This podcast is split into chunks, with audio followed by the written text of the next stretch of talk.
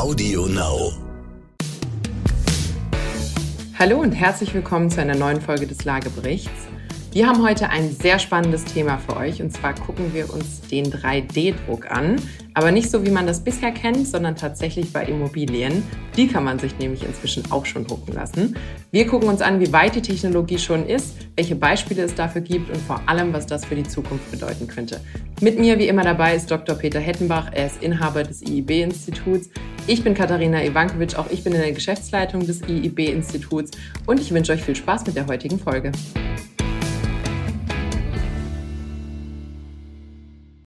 Hallo, hier ist Amias Haptu mit einer Botschaft des heutigen Werbepartners Lenovo zum Thema IT-Security. Durch steigende Cyberkriminalität entstehen Schäden in Milliardenhöhe. Um Ihr Unternehmen vor Angriffen auf Ihre Daten zu schützen, bietet die Sicherheitsplattform ThinkShield von Lenovo ein flexibel anpassbares Portfolio. Seien Sie und Ihre IT einen Schritt voraus und informieren Sie sich jetzt auf lenovo.spiegel.de. Peter, Oh. Bist du fit? Bist du Das haben wir doch geübt. Das haben wir geübt. Aber ich bin fit, Nina. Sehr Hau gut. raus. Ich bin auch fit. Ich muss auch sagen, äh, also wir haben gerade fast Panoramasicht hier aus unserem äh, improvisierten Aufnahmeraum heute. Die Sonne scheint, das Wetter ist gut. Ich habe heute auch ein Erlebnis, was ich jetzt ungefähr 18 Monate nicht hatte. Ich habe das erste Mal wieder Muskelkater, weil ich, weil ich wieder Sport machen kann. Also es geht wieder nach oben. Ich hoffe, euch allen geht's auch so. Dass es einfach schön ist, jetzt so ein bisschen das Drumherum wieder zu erleben. Peter, wir haben heute ein spannendes Thema. Wir gucken ein bisschen in die Zukunft. Für mich das Spannendste überhaupt. Genau, also vielleicht für euch alle ein bisschen Kontext. Äh, der Peter ist zwar so ein bisschen ein Fossil, äh, zumindest altersmäßig, mir gegenüber. Der nimmt mir das nicht übel, wir sind gute Freunde. Ist aber tatsächlich einer der innovativsten Menschen, die ich kenne und liebt technische Neuerungen. Deswegen wundert euch nicht, wenn der da heute in einigen Dingen auch deutlich fitter ist als ich.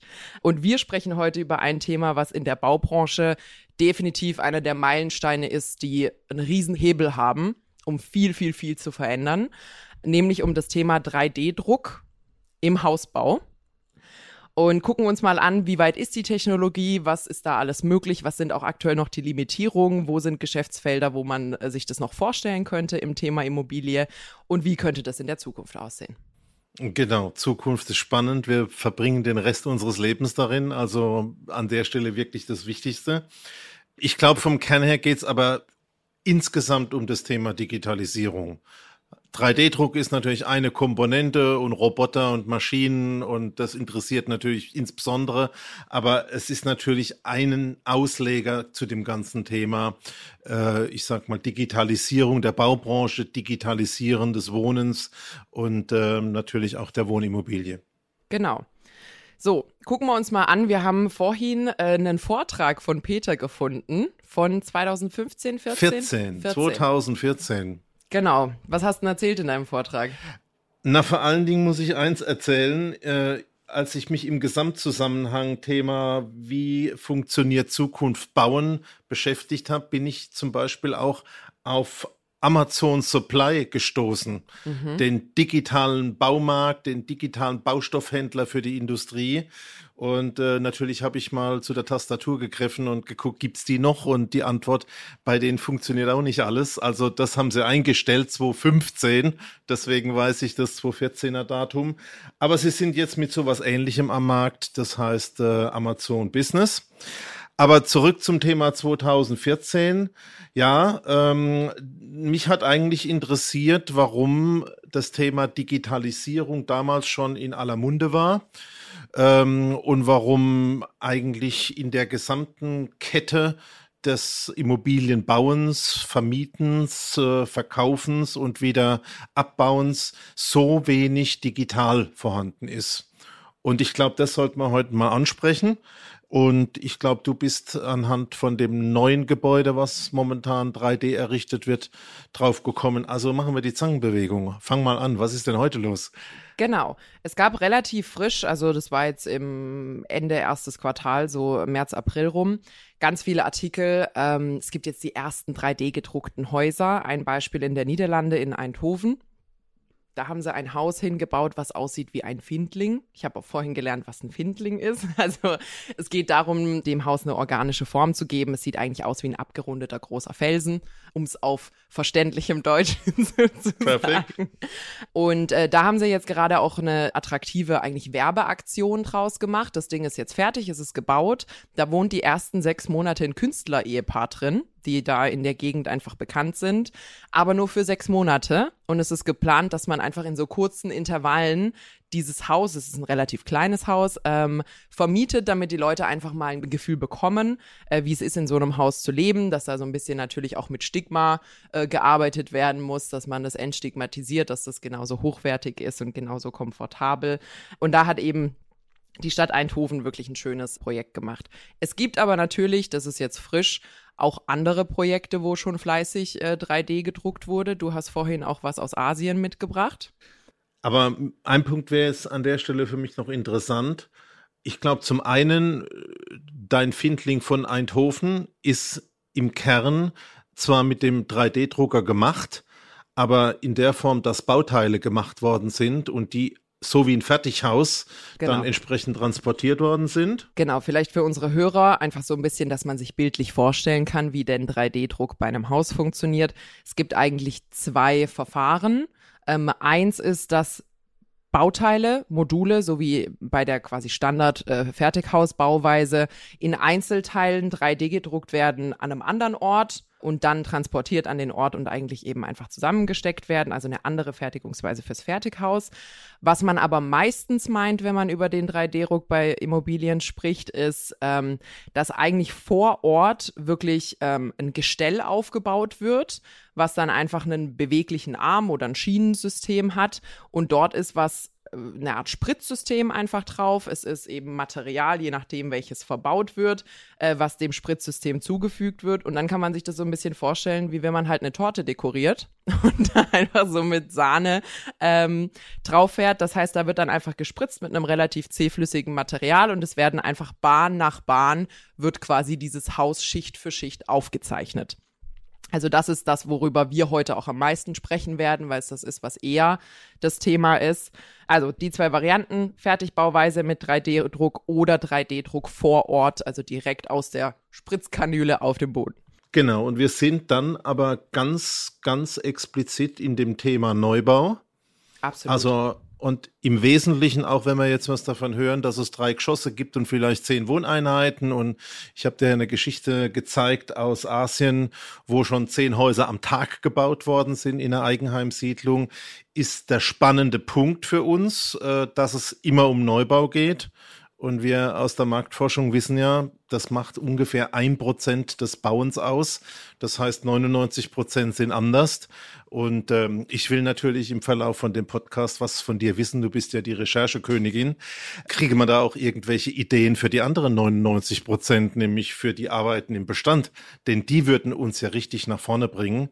Und es geht ja nicht dabei, äh, im Prinzip Innovation zu verhindern, sondern wir finden es ja super und überlegen, wie kann man denn das erreichen? Also Bestand 99 Prozent, wichtige Aufgabe, auch fürs 3D-Drucken. Absolut. Absolut.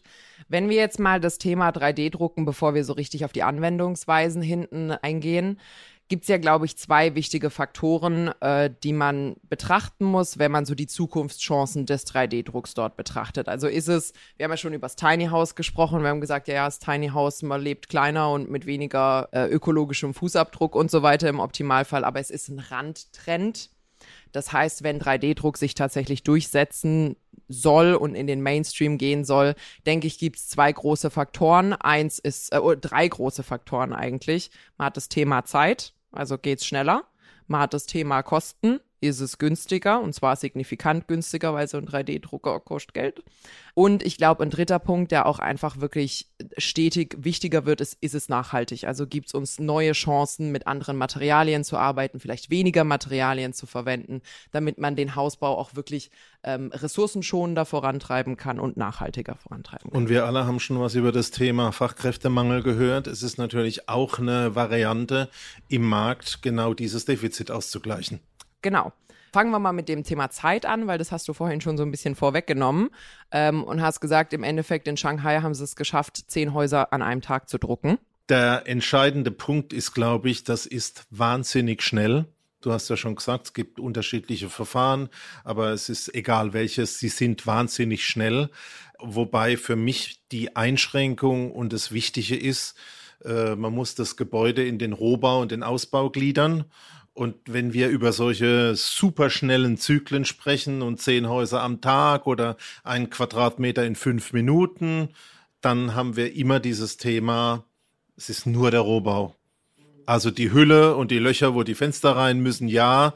Die kompletten Installationen und alles, was an Innenausbau ist, funktioniert im Regelfall noch ziemlich manuell. Nicht viel anders wie bei einem Fertighaus auch. Und dann entsteht natürlich auch eine gewisse Asymmetrie. Du baust das Haus oder zehn Stück am Tag als Rohbau und dann baust du ein Jahr lang innen aus. Das passt natürlich nicht. Ja. Eine Ergänzung vielleicht noch dazu, ähm, wenn man natürlich im, vom, vom Look des Hauses in dem bleiben will, was wir gewohnt sind, so als Standard, äh, ist es aktuell häufig so, dass auch das Fundament auf traditionelle Weise gegossen wird. Also das Fundament wird nicht 3D gedruckt, also in Deutschland zumindest oder hier im europäischen Raum.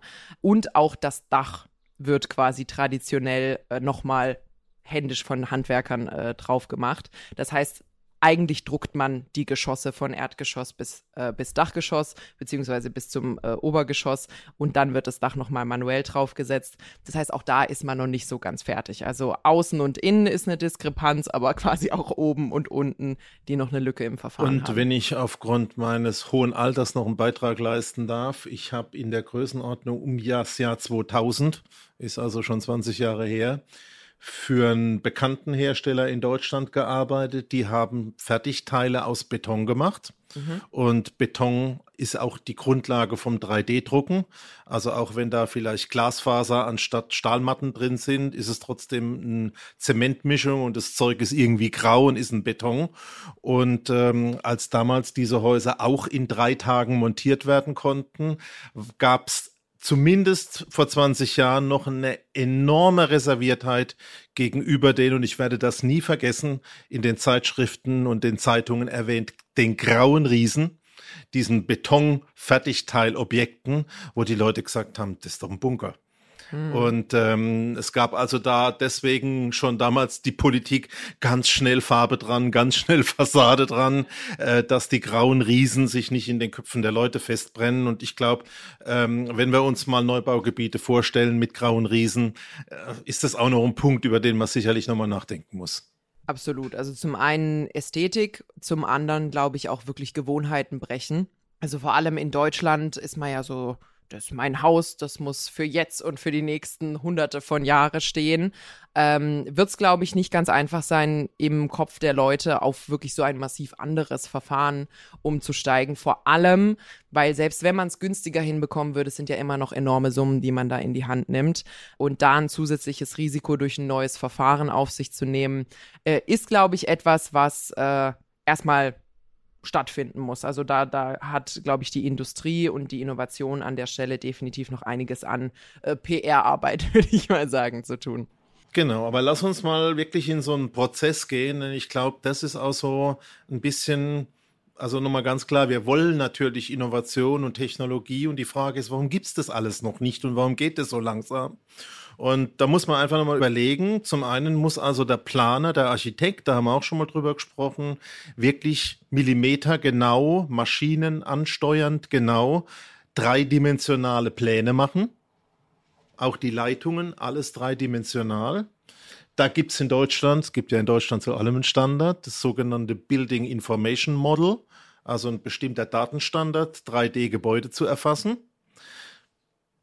Das haben wir auf weiter Flur noch nicht. Ein bisschen bei großen Gebäuden, bei öffentlichen Gebäuden, im Privatbereich nahezu null. Mhm. Also wir müssen mal übers Planen reden.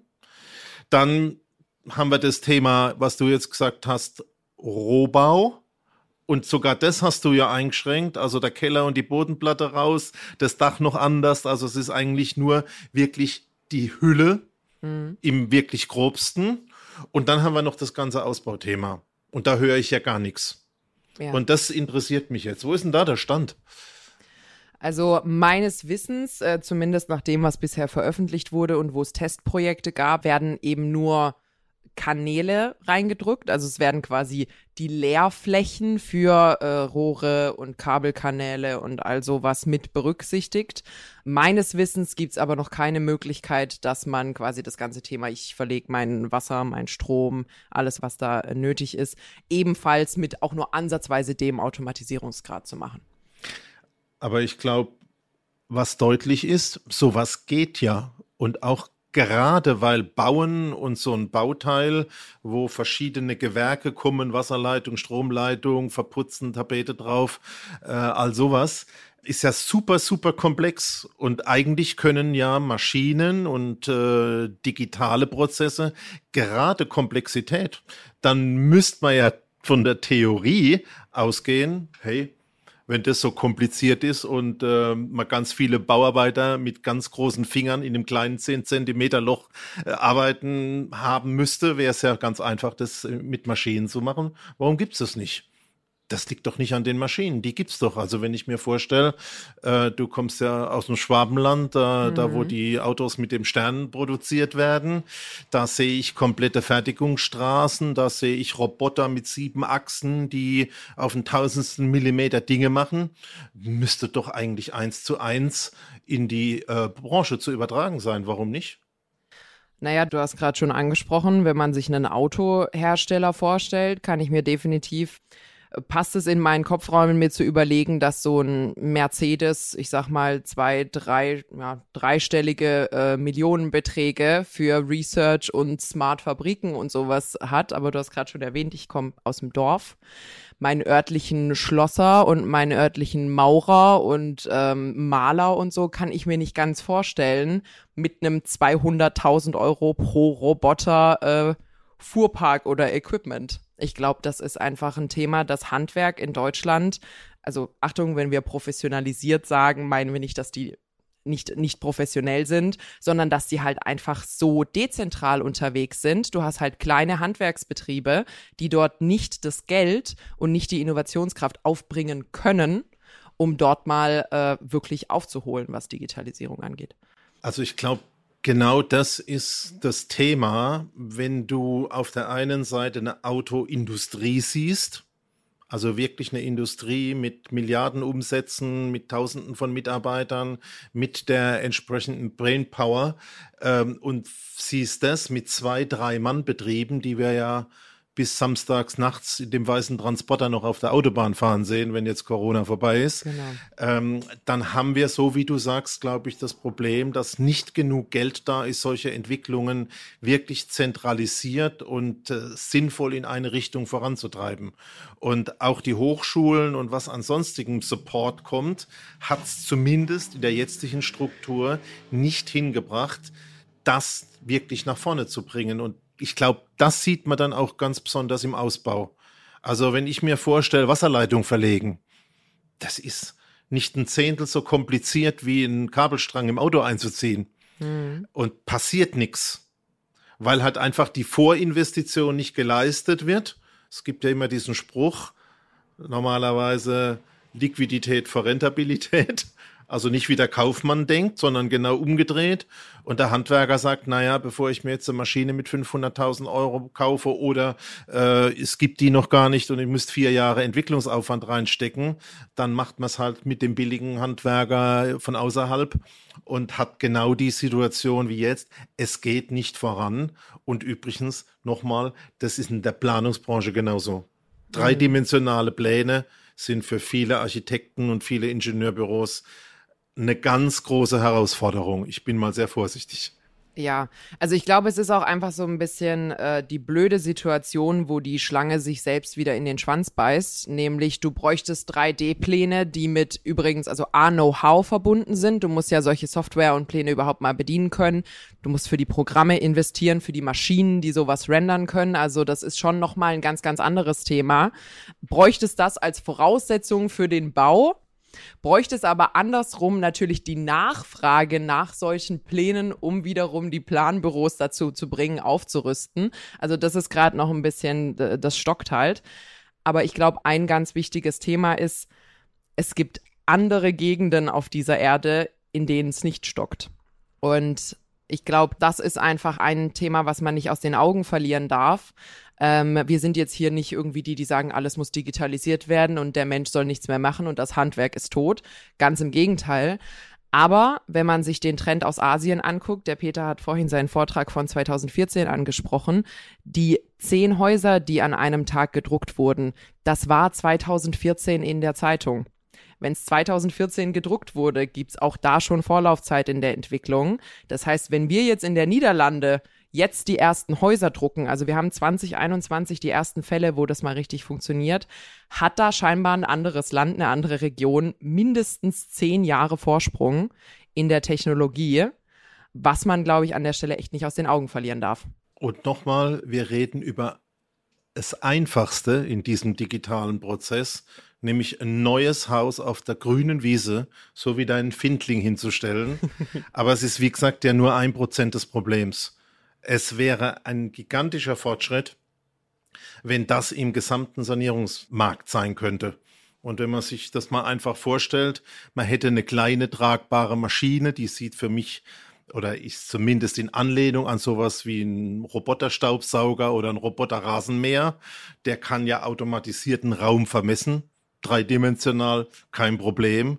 Und da eine Wand zu verputzen, wenn es auch schon diese Paint-Maschinen gibt, die Kunstwerke an die Wand malen, dann werden die doch auch ein bisschen so groben Verputz da dran basteln können. Also es ist wirklich schade, dass das nicht vorangeht. Und ähm, ich glaube, ja, es liegt an dem Planen, es liegt an dem nicht vorhandenen Forschungsbudgets in dieser so zergliederten Handwerkerbranche, die also wirklich an der Stelle nicht die Professionalität von der ganzen Industrie hat. Und wirklich an einer zentralen Steuerung von dem Ganzen, dass das funktioniert. Denn ähm, ich mache mal noch ein bisschen weiter. Neben diesem ganzen Thema, dass man planen, dreidige Zahl muss, dass Standards benötigt werden, dass die Maschinen da sein müssen, hast du ja zum Schluss noch diesen dritten Aspekt, den du ansprichst. Das ist ja in dem Zyklus eines Hauses auch wichtig. Was passiert denn, wenn das Ganze wieder entsprechend umgebaut oder abgebaut werden muss? Und äh, da wird, ich habe ja auch mal ein bisschen was mit Straßenbau zu tun gehabt, da gibt's kleine elektronische Chips, diese Radio- und Frequenzchips, RFID-Chips, die wirklich kleine Körner sind, testweise schon in den Fahrbahnbelag gestreut werden beim Einbau. Also mhm. wenn man so über die Autobahn fährt und dieses schwarze Zeug, ähm, ist das ein Hightech, kann das ein Hightech-Produkt sein, das praktisch beim Bauen schon die Information hat, zum Schluss beim Abbauen und beim Recycling wieder richtig sortiert werden zu können über diese kleine Info in diesem eingebauten RFID-Chip. Also das ist einfach komplex und die kriegen es nicht hin, aufgrund dieser starken Zersplitterung dort irgendwas nach vorne zu kriegen. Und was schätzt du, bis wann wir soweit sind? So richtig, so richtig mit der Fertigung? Also ich hätte es ja gerne, am liebsten morgen. Ähm, und ich glaube, es ist ohne Frage, wenn du schaust, äh, sagt jeder, okay, wenn es einfacher ist, wir können auch über Kosten reden, mindestens Halbierung mhm. stehen da eigentlich auf der Agenda. Äh, wenn wir das in dem Thema Wohnen, in dem Thema Wohnkosten, Mieten berücksichtigen, wäre es ja alles toll. Aber wir haben ja schon mal eine Klammer gemacht, Achtung, nur Neubau. Also mhm. bitte 99 Prozent in den Bestand gehen. Aber wie lange dauert es denn? Also ich glaube, Deutschland wird das letzte Land sein. Na, du sollst jetzt nicht so negativ sein und du sollst auch nicht nach Asien Nein. auswandern. Nein, also das kann ich nicht ausschließen. Aber nee, ich denke, Deutschland hat tatsächlich einfach ein bisschen schwierigere Voraussetzungen, weil wir, glaube ich, einfach, was den Digitalisierungsgrad gesamt in der Immobilienbranche angeht, auch noch hinterherhinken was mir da einfach auch so ein bisschen der starke limitierende Faktor ist, der da, glaube ich, auch das Thema, äh, die Regierung geht da noch ein bisschen rein und subventioniert und sowas noch schwieriger macht, ist, ähm, es ist recht limitiert auf verhältnismäßig kleine Gebäude. Das heißt, da, wo wir Wohnmangel haben, beziehungsweise da, wo man Wohnraum schafft, nämlich Mehrfamilienhäuser, da hilft's mir nicht. Das heißt so richtig in die Masse, dass man sagt, toll, wir attackieren das Thema Wohnmangel, wir äh, gehen im großen Stile das Thema Baukosten an, sehe ich da zumindest in mittelfristiger Zukunft einfach nicht mit behoben. Und deswegen sehe ich da auch nicht, dass man da mit Förderungen richtig reingeht und dass sich da halt auch erste größere Pilotprojekte finden, die dann wirklich auch mal so, ich sag mal, einen Schlag in der Industrie lassen und nicht nur diese kleinen, die dann so einen Artikel bekommen und dann sagt man schön, schauen Sie mal, dieses eine Haus in der Pampa ist jetzt mal in 3D gedruckt worden. Das ist so mein Bedenken an der Stelle noch, dass es noch nicht den Painpoint trifft, den wir brauchen. Also so viel Druck auf Politik und Wirtschaft, wie es nur geht.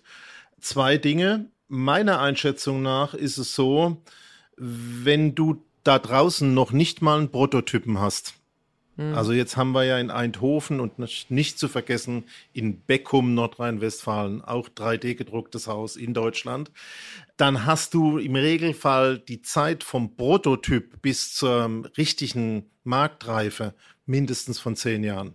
Hm. Das heißt, wenn jetzt gebastelt wird an den ersten Krücken für einen Rohbau in Teilen, haben wir das vielleicht in zehn Jahren im Massenmarkt.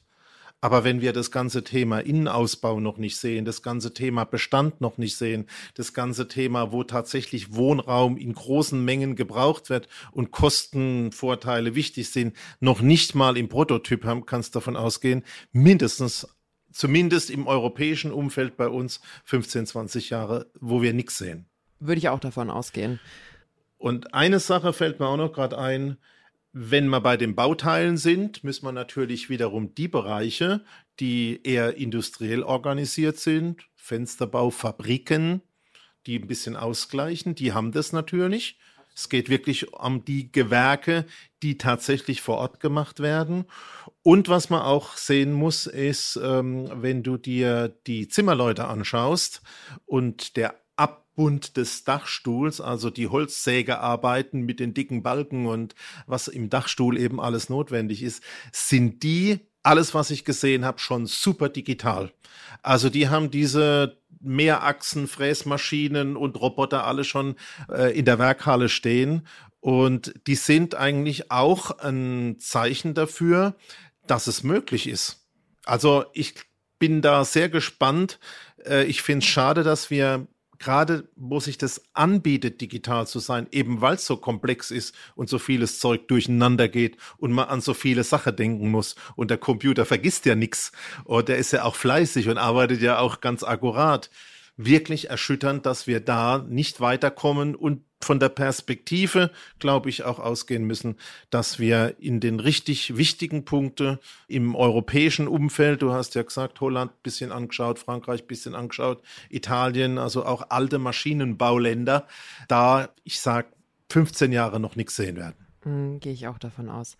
Also fassen wir noch mal kurz zusammen. Äh, wir hatten das Thema Zeit. ich musste gerade, kennst du noch der Gerät? Das müsstest du doch jetzt so. Der Gerät schläft nie ein, der Gerät wird nie müde. Genau das wird da natürlich, also es gibt keine Arbeitsschutzgesetze für Maschinen. Du brauchst äh, vielleicht einen Menschen, um quasi drei, vier, fünf solche Roboter im Auge zu behalten, ob da irgendwas rot blinkt, äh, wenn man mal zum Beispiel in das Innenraumthema gehen würde. Also da ist äh, Zeitfaktor ist enorm wenn man es hinbekommen würde, dass man es halt auf mehr Teile des Hauses auch erweitert bekommt. Wenn man natürlich nur die Außenhülle schnell hinstellt, dann aber das, was das zeitintensivste ist, immer noch so lange dauert, hat man da noch nicht so viel gewonnen. Es wäre aber mit einem wahnsinnigen Zeitvorteil möglich. So. Der zweite Punkt waren die Kosten.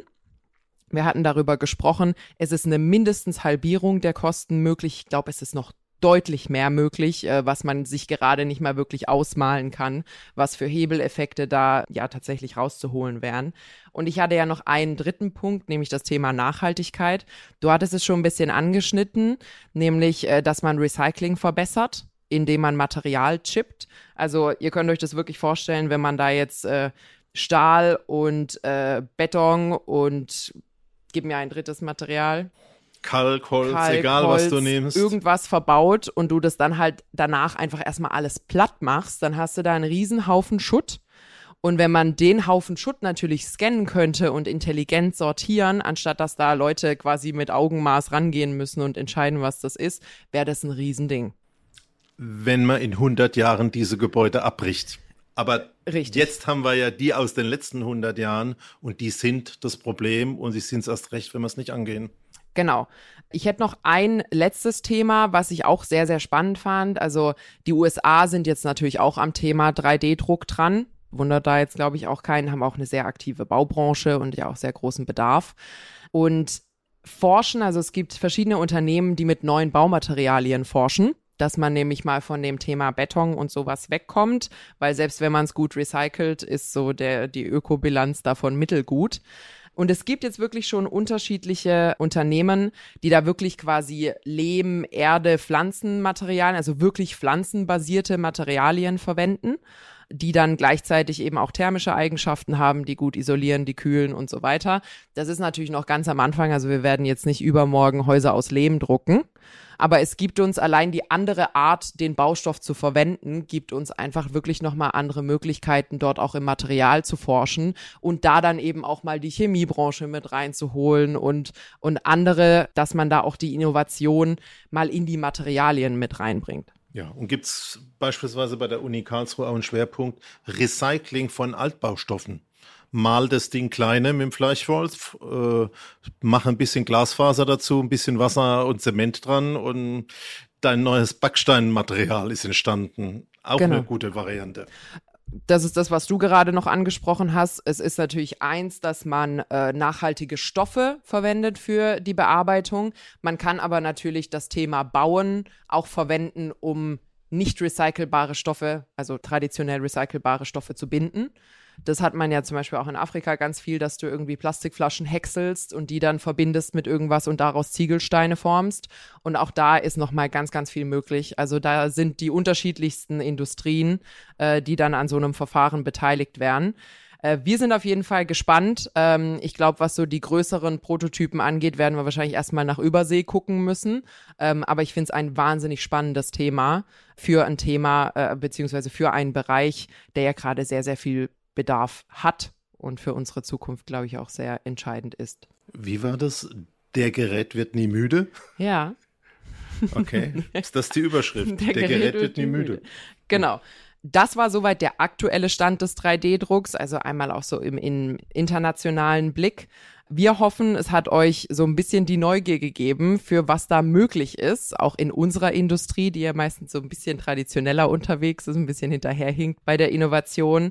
Wir sehen tolles Potenzial, uns hat es auf jeden Fall Spaß gemacht, allein schon die Recherche.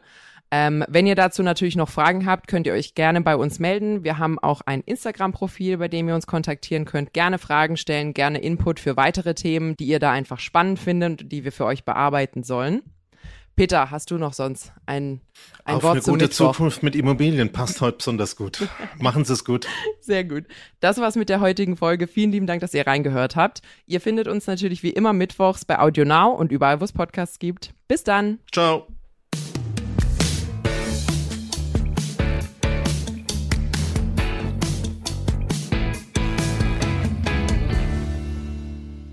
Zum Schluss möchten wir euch noch einen Podcast empfehlen und dafür lasse ich einfach die Host selbst zu Wort kommen. Wir sind Matten, Olaf und Fabio. Unser Podcast heißt Verlängertes Wochenende bei Geosaison. Wir reisen und wir essen wahnsinnig gerne und nehmen euch mit in unsere Lieblingsstädte.